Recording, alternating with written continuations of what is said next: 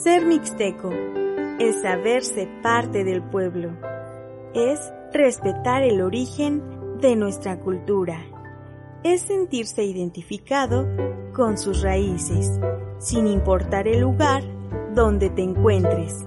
Mixtecos, inmigrantes.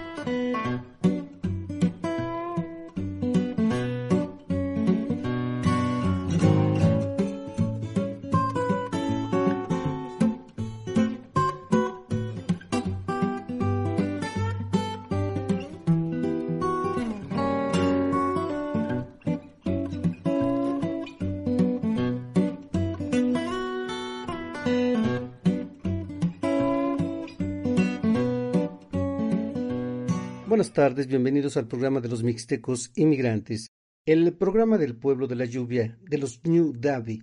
Transmitimos a través de SET Radio por el 105.9 de FM desde Puebla de Zaragoza, en México. Le saluda su amigo Marco de la Luz con cordialidad y aprecio. En la ingeniería de audio se encuentra Ernesto Guzmán. Agradecemos a todas las audiencias que nos sintonizan a través de nuestras estaciones hermanas por internet y a través de los podcasts. Muchas, muchas gracias. Esta tarde tenemos para usted Crónicas de Migrantes, Niños Mixtecos Migrantes, La Ruta de Cortés, Los Bultos Sagrados, La leyenda de Juan Machete. Crónicas migrantes llegan por las vías del tren de la muerte áridos desiertos y lamentos de ríos no olvidados. Crónicas migrantes.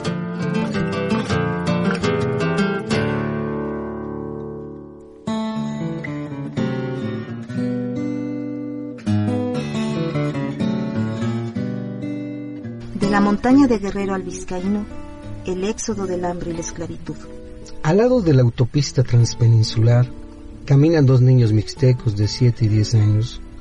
Sus pies, solo cubiertos por unos guaraches, están curtidos del calor del clima desértico y los cortes de huizaches. No son originarios de estos rumbos subcalifornianos, pero han sobrevivido aquí desde hace un año en compañía de sus padres, quienes son jornaleros agrícolas. Macario y su hermano más pequeño nacieron en la montaña de Guerrero, en el municipio de Metlactonoc y son parte del ejército de jornaleros agrícolas que huye de la pobreza del sur de México y son acogidos por la explotación y virtual esclavitud del norte moderno. Agroexportador que no solo es las dos Bajas Californias, sino también Sinaloa, Sonora, Chihuahua y aún estados del centro como Jalisco. Deben caminar a diario tres kilómetros desde su escuela en Vizcaíno, municipio de Mulegé, hasta el campamento donde comparten con sus padres una galera de 3 por 3 metros de láminas de metal, que es dormitorio, comedor y sala, en una especie de campo de concentración bélico. Los baños son compartidos por cientos de mixtecos, tarahumaras y totziles, que forman parte de una exitosa empresa exportadora de legumbres a Estados Unidos. Los turistas extranjeros y nacionales que transitan por esta autopista observan de reojo las galeras de metal azul cuando se dirigen a Los Cabos o Guerrero Negro, al avistamiento de ballenas o la reserva de la biosfera del Vizcaíno, a ver los últimos borregos y marrones en México pero no se imaginan que en estos modernos campos de concentración se cultivan los tomates, espárragos y otras hortalizas que compran en los supermercados de California, Nueva York o la Ciudad de México. De acuerdo a las cifras de la Secretaría del Trabajo de Baja California, sí, Baja California Sur, hay alrededor de 13.000 jornaleros agrícolas migrantes en la entidad. Sin embargo, en la estadística oficial no aparecen Macario y su hermano, a pesar de que deben laborar en promedio cinco horas por las tardes. La Comisión Estatal de Derechos Humanos, CEDH, admite que estos casos existen en la mayoría de los 41 ranchos agrícolas que operan en el Estado. Trabajan menores de edad, pero sin contrato y con un salario inferior que no aparece en las nóminas. La esclavitud en México fue abolida el 6 de diciembre de 1810 por Miguel Hidalgo. 214 años después es letra muerta en muchas regiones del país, donde se trafican y se compran hombres, mujeres y niños para su explotación laboral.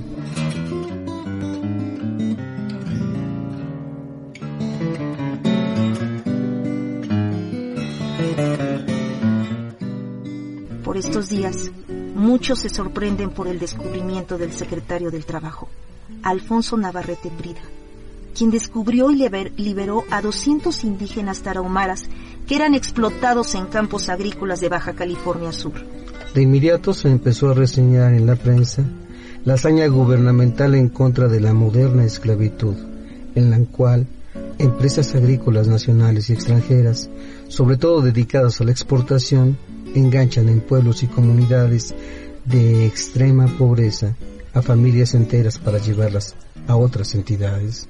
Se les traslada en camiones viejos y de las promesas salariales se les descuenta el transporte el hospedaje en casuchas de madera y cartón.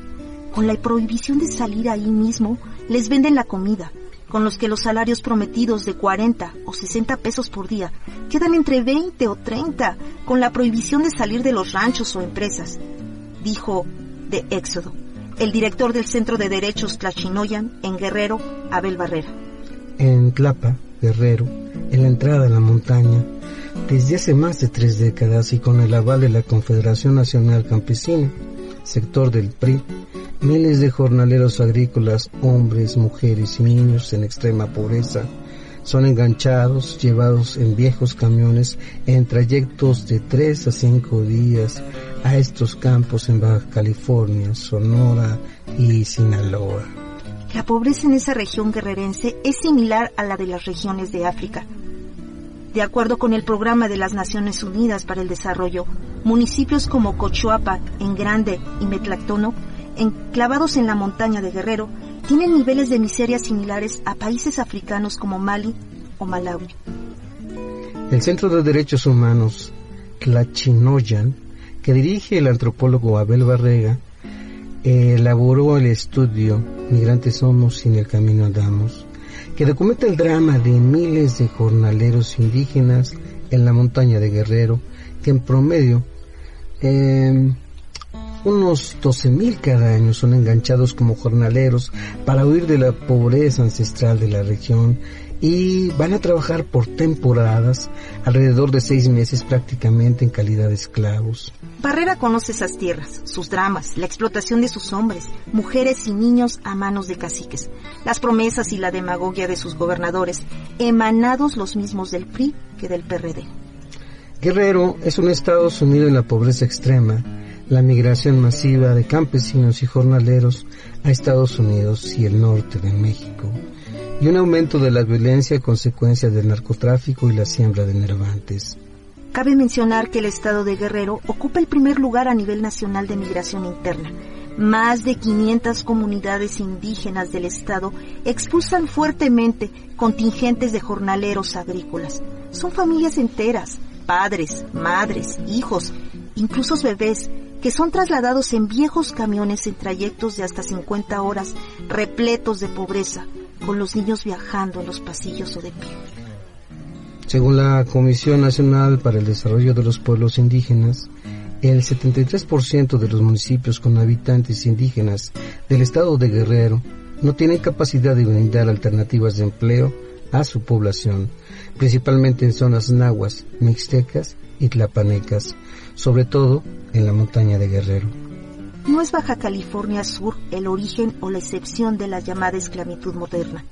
Hay que mirar al sur, su pobreza, sus caciques, sus usos y costumbres, el fracaso de las cruzadas contra el hambre, de solidaridad y otros programas, los nexos de políticos con estas redes de tráfico de jornaleros agrícolas que fomentan ese éxodo a muchas entidades del país en condiciones infrahumanas, concluyó Abel Barrera. Este es un texto de Luis Carlos Rodríguez González, publicado en Portal de Éxodo.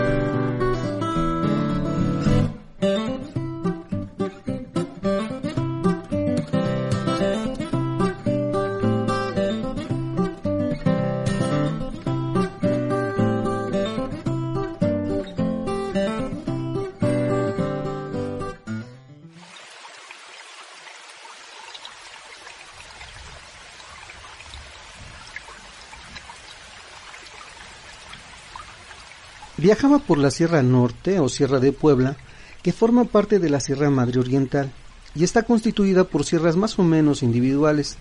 Buscaba la ruta del conquistador Hernán Cortés. Cuentan las crónicas de los cinco días que Cortés y sus huestes descansaron en estos valles de la Sierra del Norte de Puebla. Venían procedentes de Veracruz en su paso hacia la Gran Tenochtitlán donde totonacos y tlaxcaltecas decidieron aliarse a los españoles para liberarse del yugo mexica. Así encontré el municipio de Ixtacamaxtitlán. Cuenta la historia que en el año 1519 Hernán Cortés, quien venía de Zempoala para dirigirse hacia Tlaxcala, pasó por este lugar.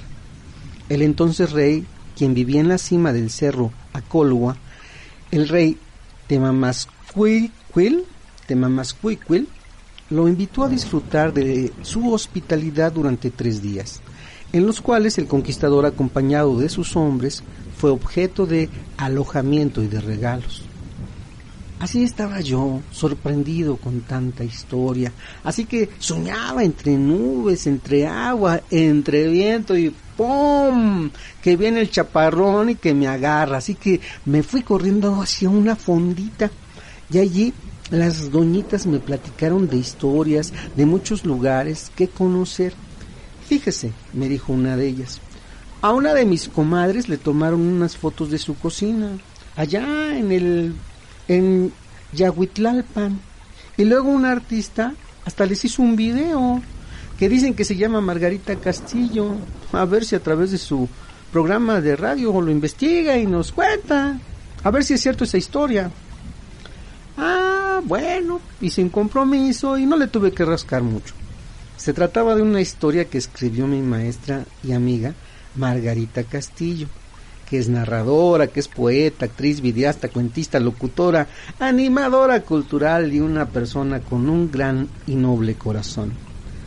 La historia es de las cocinas y de las mujeres de Yahuitlalpa, fue escrita y narrada por Margarita Castillo y el video es de Diego Salgado y se llama La cadena del sabor. Bueno, misión cumplida, ahora se las extiendo a ustedes. Y les mando un saludo cariñoso a las doñitas de Ixtamaxtitlán que participaron en el video y por supuesto a mis amigas nuevas de Ixta Camaxtitlán. Y los dejo con Cadena del Sabor.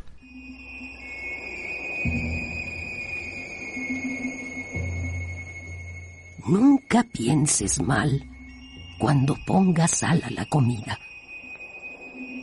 Nunca pienses algo malo, porque entonces la comida se amarga, se sala mal.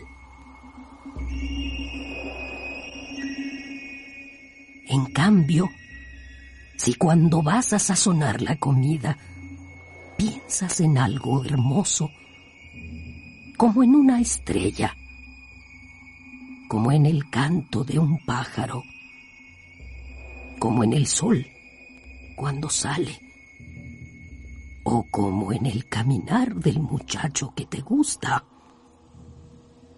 Entonces la comida va a tener sal, pero su sabor va a ser casi dulce.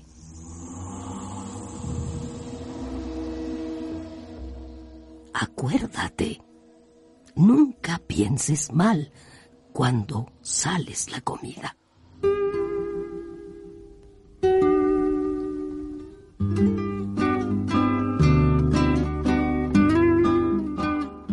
Ah, pero eso me lo dijo mi abuela mucho tiempo después, hasta que pude no solo entrar a la cocina, sino hacer la mía. Antes de eso nomás me asomaba desde afuera. Me atraía el olor.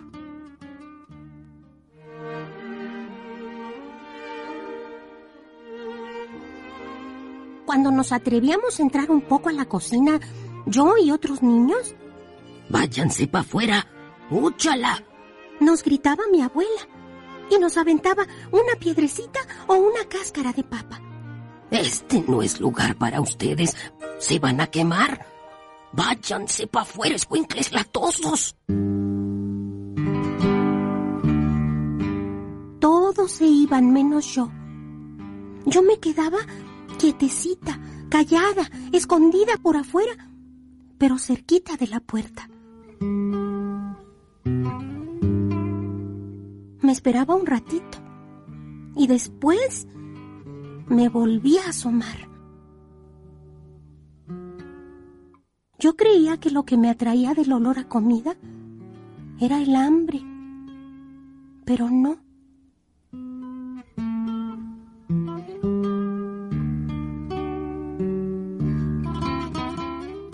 Después fui descubriendo que me llamaban los olores, como si fueran voces, y me decían cosas, como si las voces tuvieran palabras.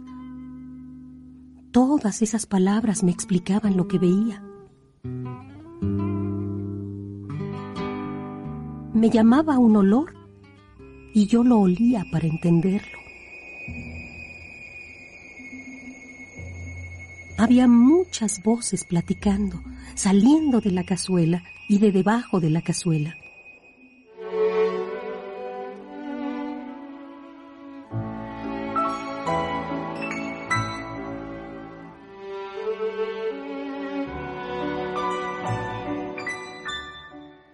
Cuando eres chica no les entiendes muy bien, pero las sientes, que es mejor.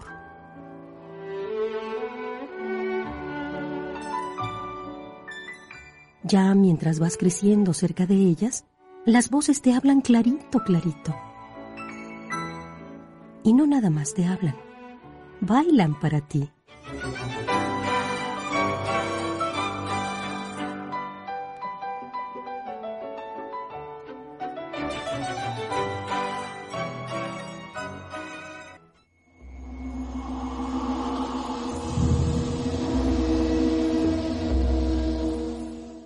Esos días en que estaba yo como siempre, asomada a la cocina, mi abuela se volteó y me miró. Me iba a lanzar una piedrecita, pero cuando se dio cuenta de que estaba yo sola, ya no me la aventó ni me corrió y siguió cocinando. Entonces me quedé.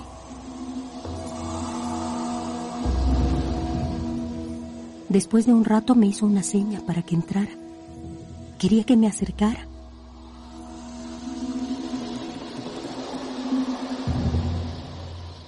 Estando cerca de la cazuela, me paré de puntitas y vi con mucha emoción lo que ocurría dentro.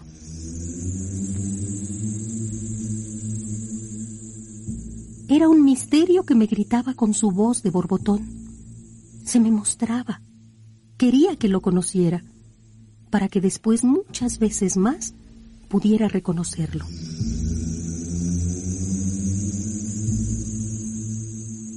Estaba emocionada conociéndolo cuando me llamaron los ojos de mi abuela, la que dándome el cucharón me dijo, No dejes de moverlo. Sobre todo, no dejes que se pegue de abajo. Hazlo con cariño, pero con firmeza.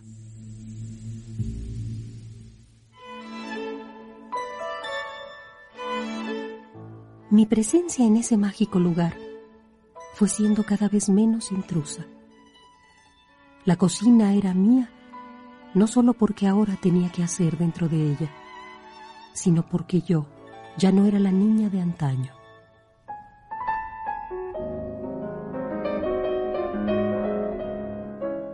A lo largo de los años, he aprendido muchos secretos de la cocina, muchas recetas, muchas maneras de ayudar en enfermedades, en partos, en bautizos, quince años, bodas y velorios. Hay secretos en la cocina que pueden ayudar a que la alegría sea más sabrosa y duradera. Pero también hay otros que pueden ayudar a que el dolor sea más corto y menos amargo.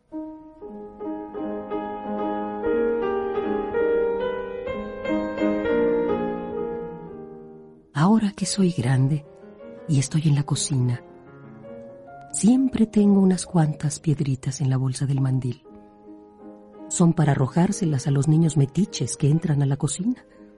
No quiero que se quemen o se corten.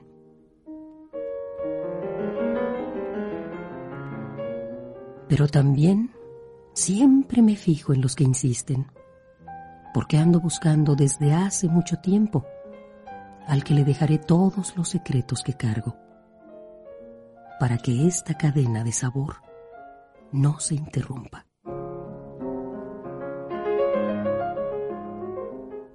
A ver tú, pásale. Deténme el cucharón en lo que pico un poco de cebolla. Pero no me veas a mí, niña. Ve la cazuela y mueve el cucharón para que no se pegue. Ahora voy a echar la cebolla. Tú muévelo. El guisado mismo te va a decir cómo moverlo y hasta cuándo deberás dejar de hacerlo. Ah, y de cómo poner la sal. Mañana te lo explico. Pero ve la cazuela, muchacha. Escucha lo que ella te platica.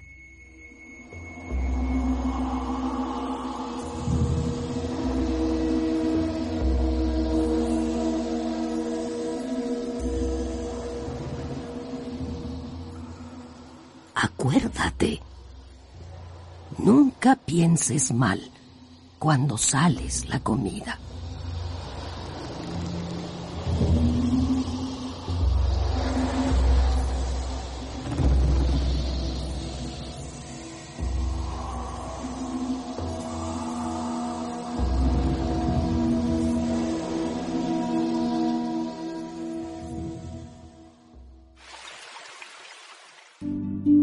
Los mixtecos compartimos la cultura los valores, las tradiciones y nuestra historia.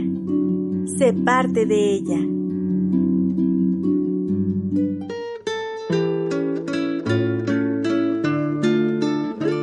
la arena nace el agua y del agua los pescados. La arena nace el agua y del agua los pescados y de la mujer bonita nacen los enamorados y de la mujer bonita nacen los enamorados. La arena nace el agua y del agua el aguardiente. De la arena nace el agua y del agua el aguardiente. Y de la mujer traidora nacen los hombres valientes y de la traidora nacen los hombres valientes. Se me reventó la prima, la segunda y la tercera. Se me reventó la prima, la segunda y la tercera. Gracias por su sintonía al programa de Mixtecos Inmigrantes. Hoy vamos a conversar sobre la religiosidad y los bultos sagrados en la Mixteca prehispánica.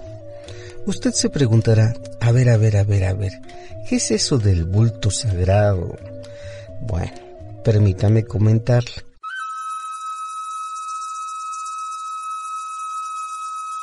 En los distintos códices mixtecos podemos apreciar a diferentes personajes que van cargando en ocasiones un bulto ah, en sus espaldas, similar a los ayates que todavía se utilizan en la región.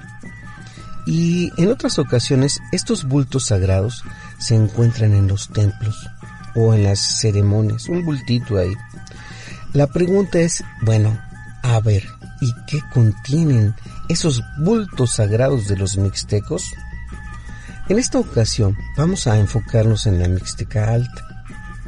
El bulto del ñu parece haber recibido un especial culto en el pueblo mixteco de Jaltepec, y esto quedó inscrito en el códice Añute o libro de arena o también conocido como el códice Selden que proviene del señorío de Jaltepec ahí le dicen Añuti en la Mixteca Alta de Oaxaca. Ahí se relata la vida de una de las mujeres más notables de la historia indígena americana, la princesa Seis Mono, eh, por su parte, la biografía permite conocer algunos aspectos de la vida de el legendario guerrero, el señor Ocho Venado Garrares Jaguar, señor de Tilantongo, aliado de los toltecas y un gran conquistador. El historiador y doctor Manuel Germán Lejarazo, nos comenta que no todos los bultos sagrados contenían reliquias u objetos relacionados con una deidad. Por ejemplo, en una de las escenas del Códice Nútal, particularmente en la página 19, aparece el señor Doce Viento, antes de su matrimonio con la señora Tres Pedernal y recibe en el cielo, de manos de los dioses, cuatro lagarto y once lagarto, un pequeño templo o casa y el madero horadado con la caña o con el taladro. Doce viento desciende del cielo por medio de una cuerda, acompañado de cinco personajes que fungen como sus acompañantes o sacerdotes. Todos cargan los símbolos sagrados de fundación, junto con otros instrumentos de culto. Uno de los sacerdotes que acompañan a Doce Viento en su descenso lleva por nombre Cinco Perro, flecha emplumada, y porta en su espalda precisamente un bulto circular con el madero y el taladro encima. Esto nos lleva a pensar que se trata de los mismos objetos entregados a doce viento por los dioses y que fueron transportados por sus acompañantes del cielo a la tierra envueltos en mantas. El contenido de estos bultos era un instrumento para hacer el fuego.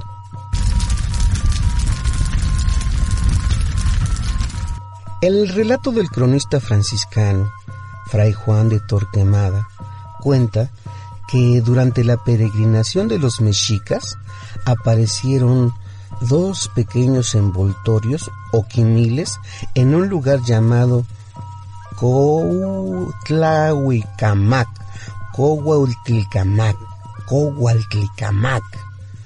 Uno de los envoltorios contenía una piedra preciosa que resplandecía como esmeralda, la cual inmediatamente fue objeto de disensiones y contiendas entre los mexicas por su posesión.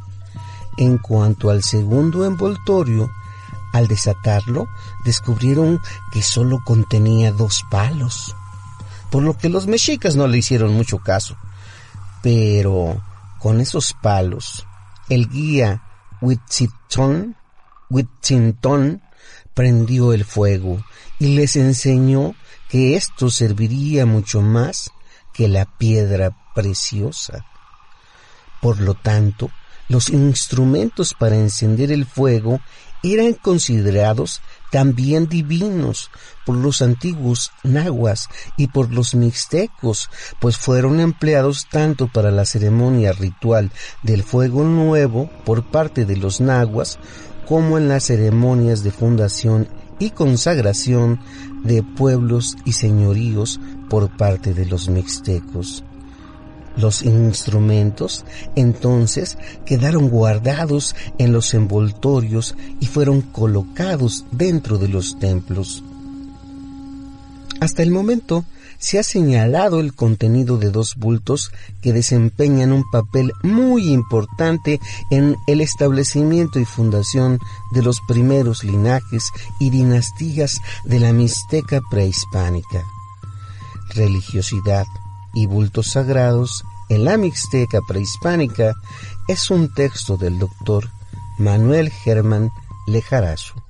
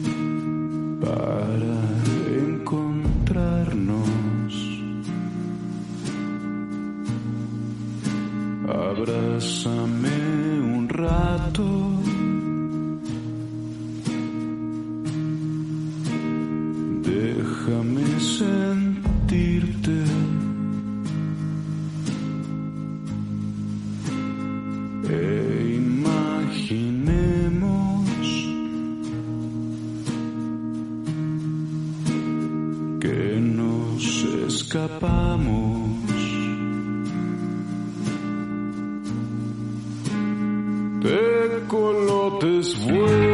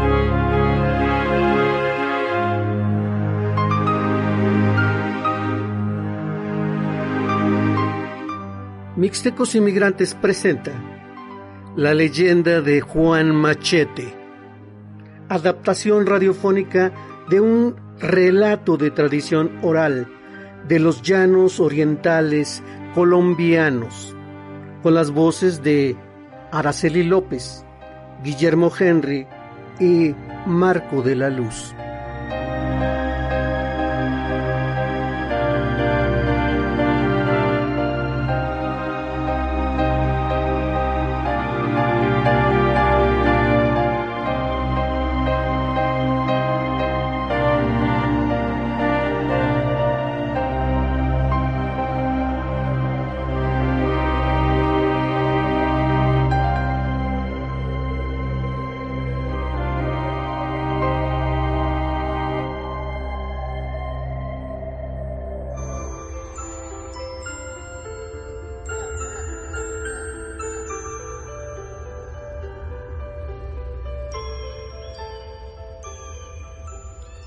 Leyenda de Juan Machete.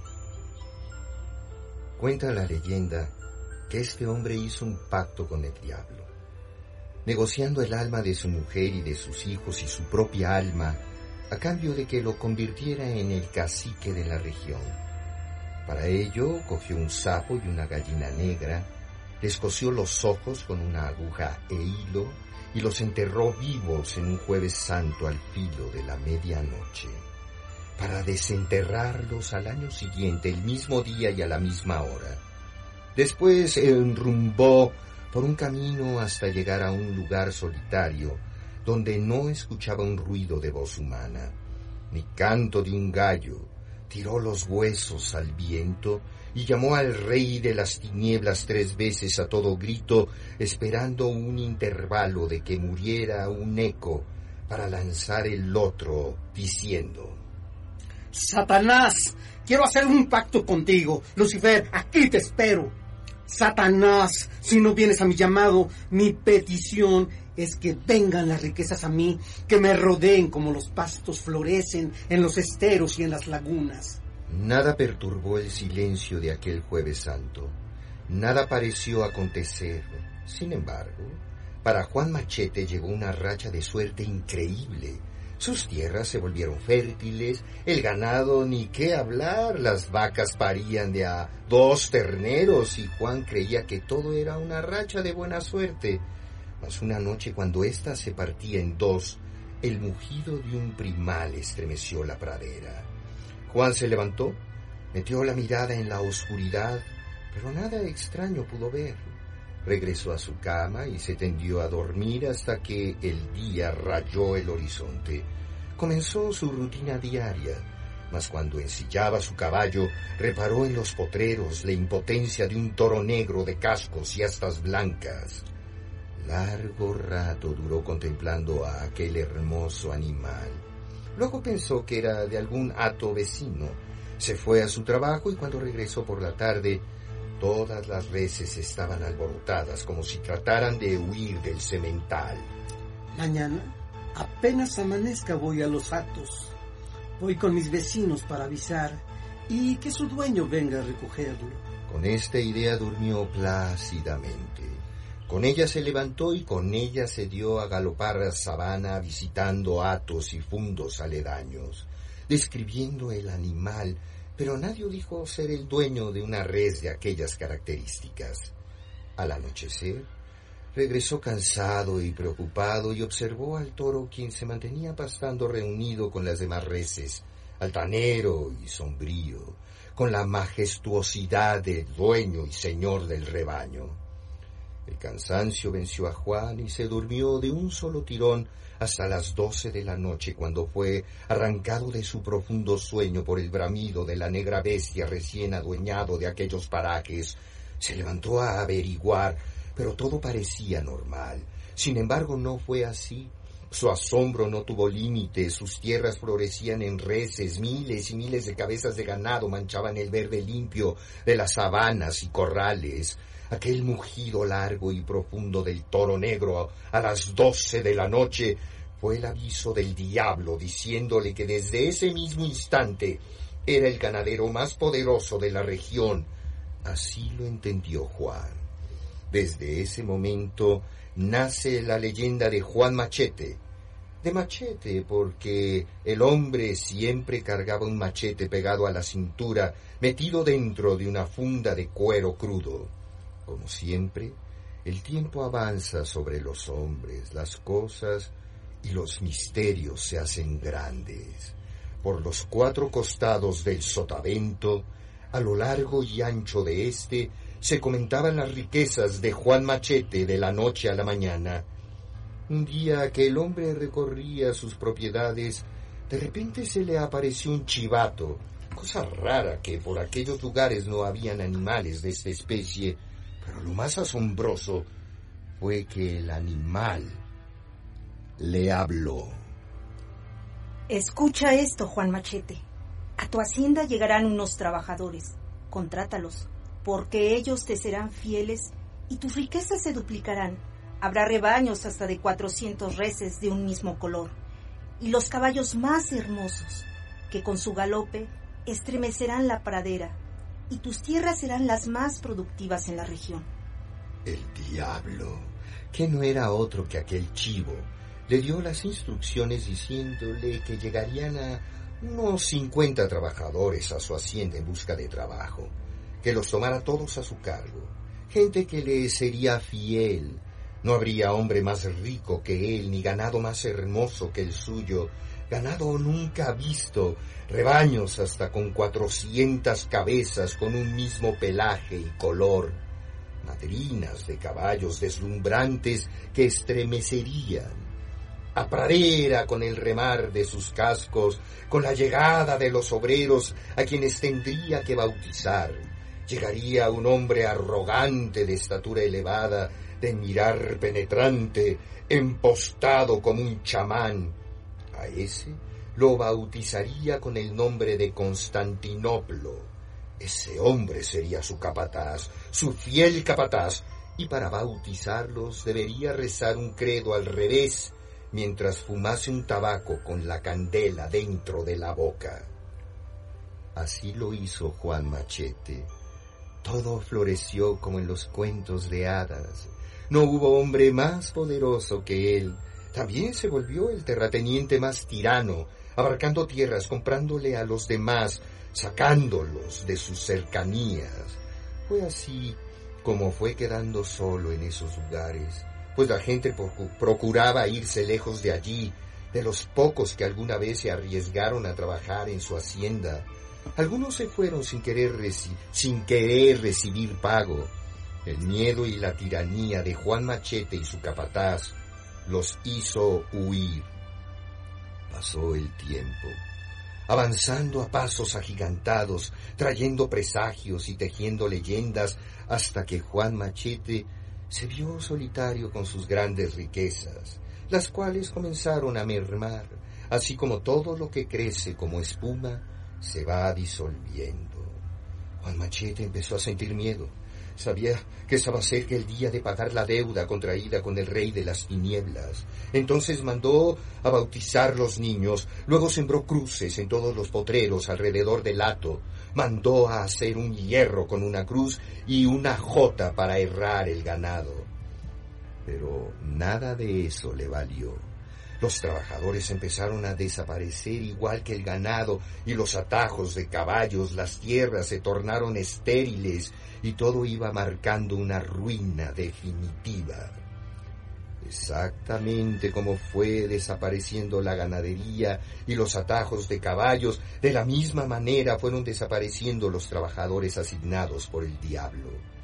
Solamente el misterio toro, solamente el misterioso toro señoreaba por los potreros en ruina. Juan consiguió unos vaqueros para que le ayudaran a errar al toro con la cruz y la jota. Aquel toro significaba su pacto con Satanás y quizás si lo marcaba con la cruz se rompería el pacto.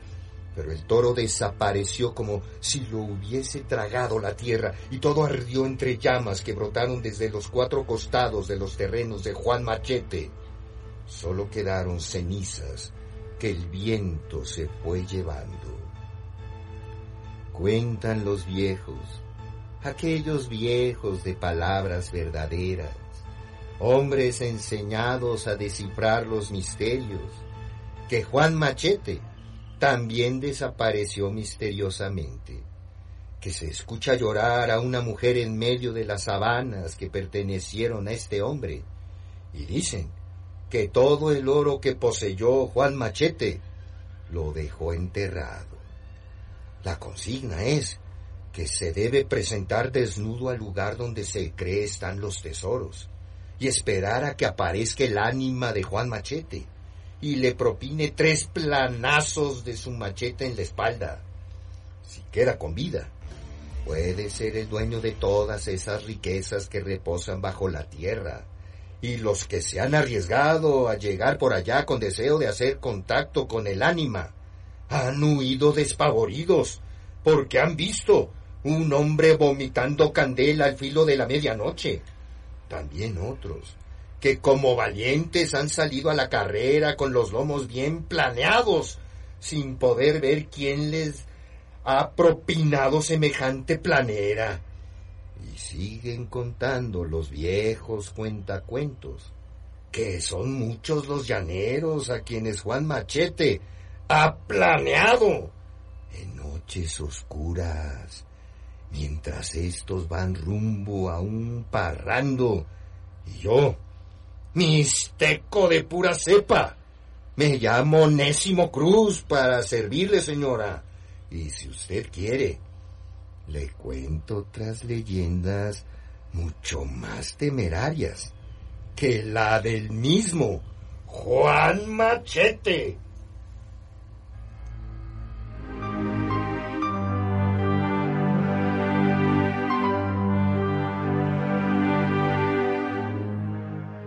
Nos vamos. Mixtecos Inmigrantes es una realización de Marco de la Luz. Ingeniería de audio Ernesto Guzmán. Producción Puebla Radio. Hasta la próxima.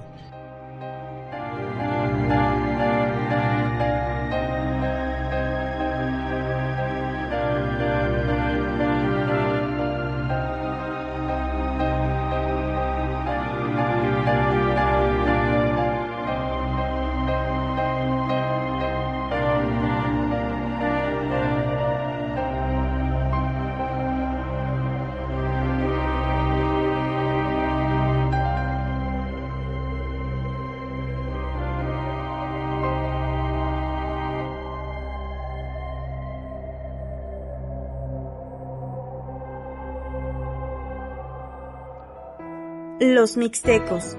Estamos hechos de una historia que dejó huella. Mixtecos inmigrantes.